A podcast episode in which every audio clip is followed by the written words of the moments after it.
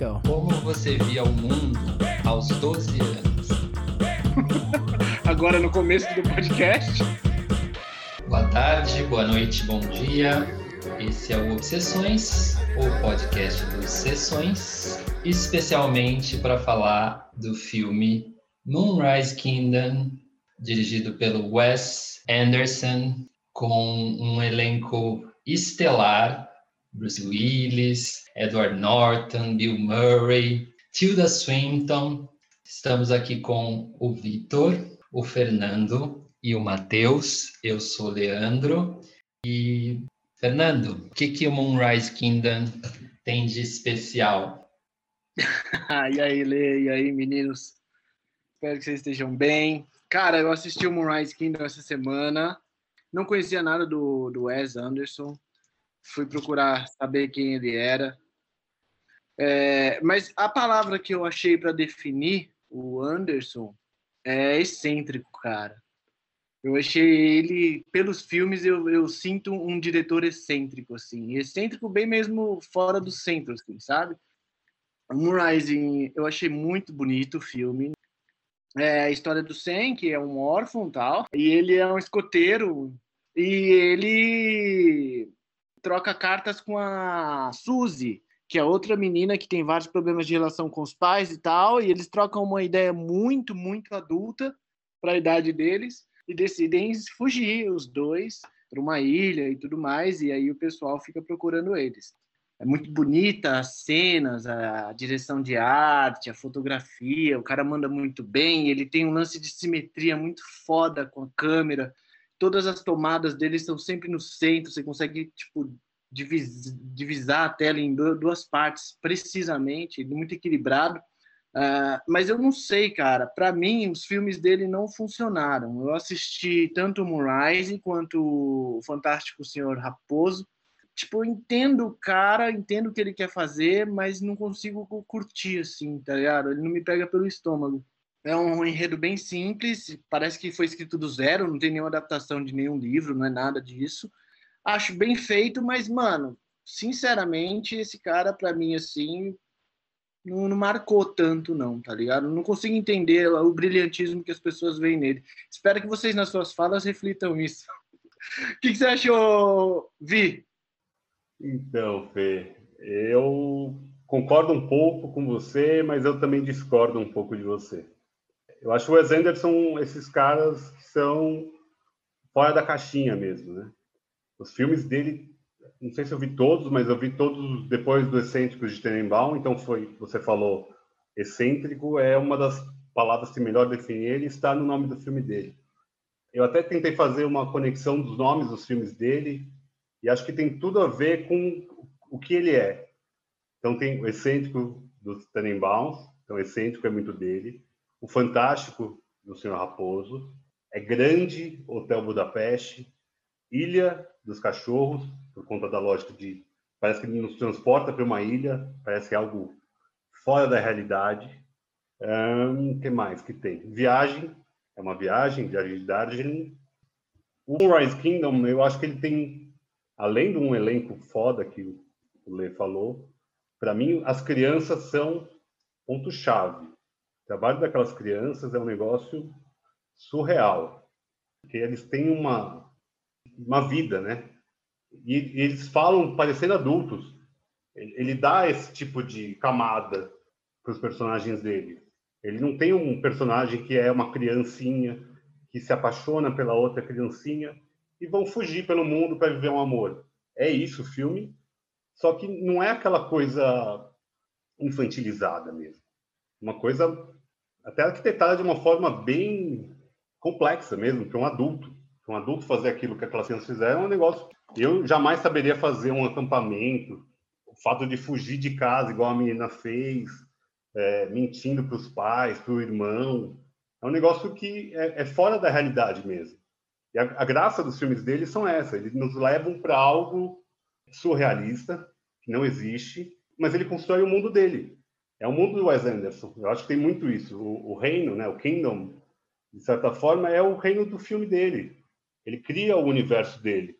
Todos os filmes dele você consegue enxergar isso. É, tanto que ele trabalha sempre com, quase com os mesmos atores. O Bill Murray está com ele desde o primeiro filme.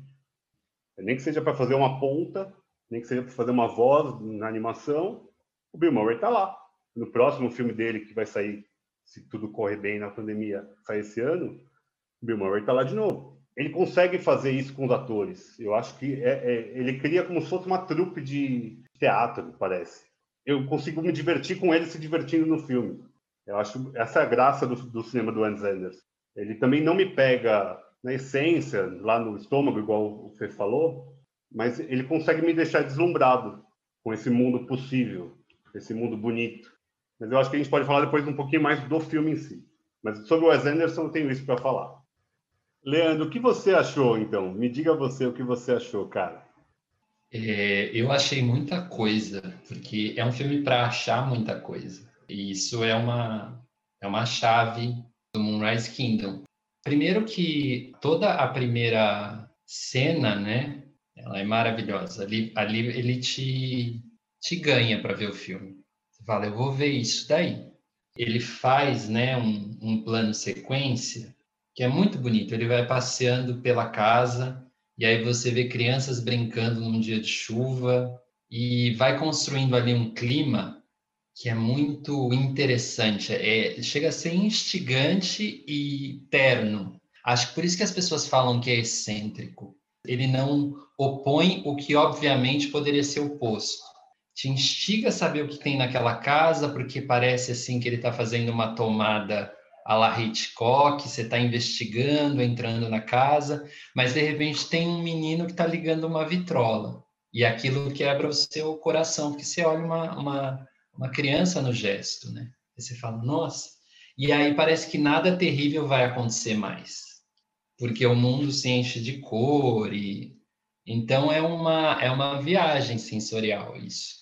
E é um filme que pega essa fase do, do infanto juvenil. Então, são bonitas as escolhas que ele faz quando ele coloca aquela sinfonia para adolescentes, né? Que vai desencadeando parte por parte dos instrumentos, explicando o mundo, né? Mais ou menos assim.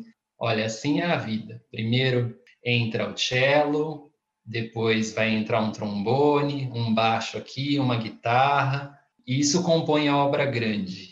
E ele usa várias referências que são infanto-juvenis o filme inteiro. A peça que tem na igreja tá, tá ligada a, essa, a esse universo da Arca de Noé.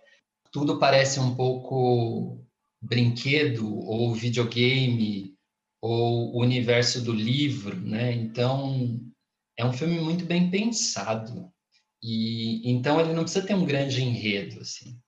E na verdade ele tem um grande enredo porque o enredo é a inocência, né? Ele vai no mito, assim. Você viu essa história mil vezes em vários lugares. Desses mundos movidos pela inocência, né? E de tudo que a inocência revela do mundo que não é inocente, né? No caso, geralmente a gente opõe crianças e adultos, né? E o desejo de criar essa, essas histórias melhores, histórias que você vai perpetuar eu perguntei quem era você aos 12 anos, porque às vezes eu me perco pensando assim, olhando para um adolescente, um pré-adolescente, eu me perco pensando o momento em que eu perdi aquele, aquele vício, aquele desejo latente de, de se atirar, sabe? Assim, de se jogar no mundo que é super desconhecido mas que eu tô ali para desvendar, porque eu não sei o peso que a minha história tem aos 12 anos, mas eu sei que eu quero uma mudança. Então, os personagens principais lá, a Suzy e o Sam, eles são um pouco esse esse menino que eu que eu vejo e que eu que eu quero dar a mão, né? Vem cá. Então, não sei, o filme me emociona. Bonito. Me né? Ah, me faz lembrar das maneiras como eu desejo ver o mundo, sabe? De voar, de objetos indispensáveis, porque eles me dão poder, né? Então eu preciso levar um binóculo, porque o binóculo é o meu poder. Então é indispensável para fugir. Eu preciso levar o meu gatinho, é, é indispensável para fugir. das importâncias que a gente dá para as coisas. E, e o, o Wes Anderson, nesse filme, ele trabalha lindamente com os objetos. Cada objeto podia ser um personagem, te traz uma ideia de mito, te revela alguma coisa escondida, sabe? Se fala em excêntrico, mas eu diria que ele é um, ele é um mago das coisas simples. Mas ele é bem isso mesmo, Leo. Eu também concordo. Você falando me elucidou muitas coisas até. Porque essa parte dos objetos é um negócio realmente que tem todo um carinho, né? É um carinho mesmo como se fossem personagens. A hora que ela, que ela fala do binóculo e a hora que ele volta para buscar o binóculo, que é ali que ela tem o poder. É o superpoder dela, que é lindo, porque ela é como ela consegue enxergar longe e se sentir perto da, das coisas que ela enxerga dentro do, do binóculo. Acho que você falou super bem e acho que também a complexidade das crianças é absolutamente diferente da complexidade dos adultos do filme. Os adultos têm uma complexidade quase infantil em alguns momentos, o relacionamento dos pais, da Suzy, o Sam ser um órfão é uma parte muito usada no filme, porque ele tem ali algumas figuras paternas que acabam acolhendo ele. Acho que isso também cria uma carga dramática. Você falando é uma coisa que no filme me passou mais quase pasteurizado mesmo, porque o filme ele é essa beleza é, visual e sensorial em algumas coisas. Então, acho que a, o personagem do Sam é lindíssimo, lindíssimo. Tem uma fala da mãe e do pai da Suzy que falam, acho que eles estão numa crise, né? Porque ela acaba tendo um relacionamento aparentemente essa conjugal com o policial e daí ela fala para ele, ele só tem a nós, os filhos, né? Daí ele fala, isso não é suficiente para a gente ficar junto. E como para aquelas duas crianças o essencial é estar só juntos Sam e Suzy, criar o mundo deles. É, acho lindo, acho lindo essa, essa fala do filme, é, aquelas brigas quase histéricas das, dos adultos, enquanto as crianças, ah, vamos fazer um motim aqui e tirar essas crianças daqui, cara. Vamos resolver essa, essa parada aqui. E os adultos com, complexando absolutamente todos, todas as ações são complexadas dos adultos. Seja da, da Tilda Swinton como de Seguridade Social, né, que teria que levar o Sam, enquanto as crianças estavam ali por amor, e um amor puríssimo, né? Tem uma cena que, ela, que ele fala, que ela fala, eu te amo, ele falou, eu te amo, mas acho que você está falando não tem muito a ver. É, é, uma, é uma honestidade que a gente busca também nessa lógica de um amor perfeito, de um amor idealizado, e que as crianças com 12 anos é isso que a gente buscava. Eu também me vi ali com 12 anos. Onde que eu perdi esse tino da, da, da, da inocência? Onde que foi embora isso? É muito bonito, é muito bonito o que você falou, me trouxe várias coisas. E você, Matheus? É, é um filme que, para mim, soa amarelo. E soa amarelo como se fosse, vamos dizer assim, uma versão underground de um outro filme que eu gosto muito, que é Pequena Miss Sunshine. Curiosamente, são dois filmes que né, tratam de trajetos e buscas, e dialogam com a questão da criança, da inocência, temas nessa direção. Você gostou um pouquinho mais, Fernando? Eu entendi o que vocês disseram. Acho bonito também. Isso remete a muita coisa tipo de Lagoa Azul, até os desenhos de criança. Eu fiquei pensando qual foi o momento em que eu perdi a inocência e virei adulto. Eu não saberia dizer. Mas teve um momento na minha vida que, acho que da vida de todo mundo, que a gente perdeu isso que, eles, que essas crianças têm. Não, é isso aí, é isso aí. Uma coisa que é muito legal é a opressão dos pais aos filhos, né? Principalmente do pai, dos pais da Suzy, de certa forma. É um negócio surreal, né? Até por isso é um dos motivos dela querer sair de casa.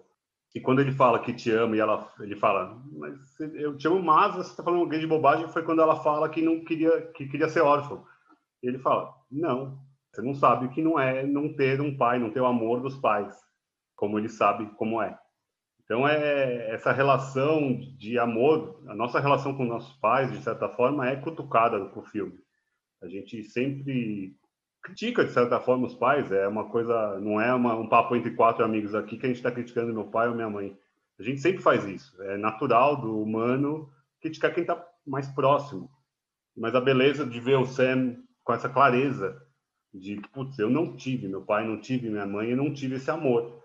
por mais que eles estejam ali tentando te proteger de alguma forma, eles têm amor por você. Por mais que aquele Bill Murray é um pai malucaço, né? Um pai ausentão, né? Ele nem mostra muito porquê. Aparentemente é por conta do relacionamento com a mãe.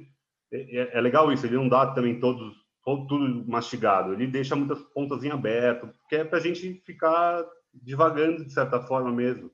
E nós somos assim, de, de alguma forma, complexos, divagamos, fu fugimos, não fugimos igual os, as crianças fugindo por um amor, mas a gente às vezes foge de amores incompletos. É, uma coisa que esse filme não tem é música, né? Ele tem música o tempo inteiro. Isso traz também um clima de fantasia, né? Tem música na tempestade, tem música embaixo das falas.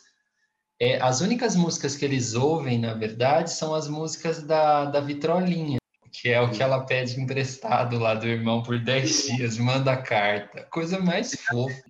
Eles dançam bonito ali na praia, né? Aquela Aquilo dança é, bonita é, na é, praia. Nossa, é libertador, assim. Você dá o seu primeiro beijo aos 12 anos, que você fugiu com a sua namorada, com o seu namorado. Aí você põe uma musiquinha ali na praia, vocês dois dançam na beira do mar e se beijam. Tipo, é. E ele pega no peito dela ainda. É muito legal. É e... muito bonito essa cena ele costura o filme com a música, com a ideia da sinfonia, está presente no início, está presente no final. Entendi o que você quis dizer, Lê. Mas o que me fode nos filmes, quando eu acho massa, é aquela música que cai na hora da cena ali, tá ligado? E aquela música. Sabe, se vou dar um exemplo para não ficar no, no gasoso. Aquela cena em que, no Cidade de Deus, em que o o mano lá vai lá e pede para outro cara comprar uma roupa, umas roupas para ele igual a que ele tá.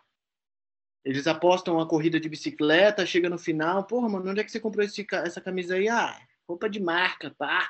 Aí, traz uns para mim, pá. Nesse, nesse momento do filme, começa a tocar Raul Seixas e é a música, tá ligado? Metamorfose ambulante. Exatamente no momento crucial do filme, mostra a mudança do Bené que ele sai de um maluco da quebrada, mas para um maluco mais pá, do rolê todo com os, play, com os playboy do Rio, sabe? É isso que eu tô falando. Bom, que, questão de gosto, mas ele, ele manipula a música de um jeito genial. Há, há que se reconhecer. Ele mesmo, nos Excêntricos Tenenbaum, começa o filme lá com a música a música dos Beatles. Eu não sei, não lembro qual é a música, mas ah, na, na, na, na, na, na, na. Hey Jude. Hey Jude. É, é incrível a maneira como ele coloca aquilo no início daquele filme. É inesquecível. A música sobe na hora que ela tem que subir, ela faz o, o, o segundo plano ali quando os personagens precisam falar, ela ambienta. Vou acrescentar só uma rápida coisa, que é a questão da música dos filmes eu acho que o que o Fernando falou tem a ver mais com aquela questão do trailer, né? Aquele momento do filme que é um trailer, que é conduzido assim com a centralidade da música, né? e não necessariamente da cena.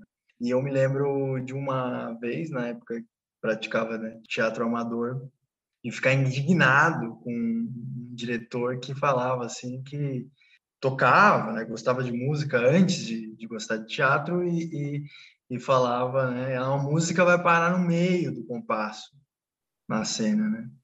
Mas aquilo me irritava tanto, porque é, a música ela parava, no, aquilo para mim não funcionava, porque tem que terminar, né? Tem uma um acabamento e que nem tem, na verdade, se você for ver a fundo, né?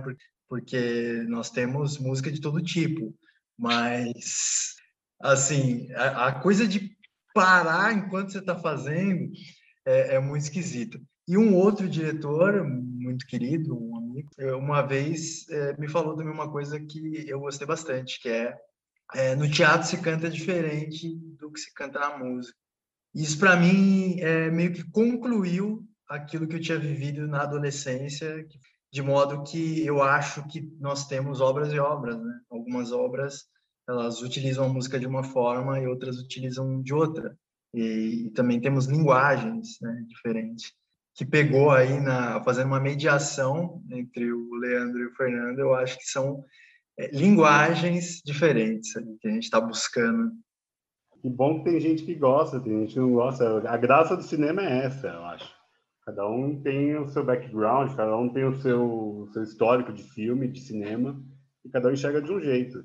Tem dessa parte da música, eu conheço menos música do que vocês, mas tem filmes que pedem isso, tem diretores que fazem isso até de uma forma manipulativa, de certa forma, para chamar a atenção, porque músicas conhecidas trazem mais público, trazem mais atenção. E acho que o que o Lê falou, quando ele coloca a orquestra no começo, no meio, no fim, essa construção como ele faz do filme. É uma construção igual uma orquestra mesmo. Todos ali são necessários, todos são úteis, todos são parte de um todo que daí a gente não ouve a música inteira, mas a gente viu um filme inteiro.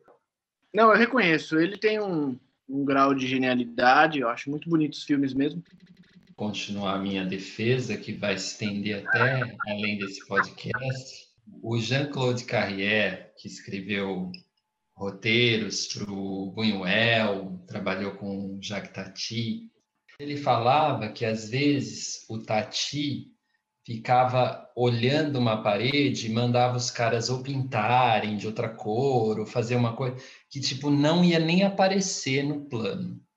Mas aí, quando a cena ia para a montagem e finalização do filme, fazia todo sentido aquela parede estar pintada de outra cor.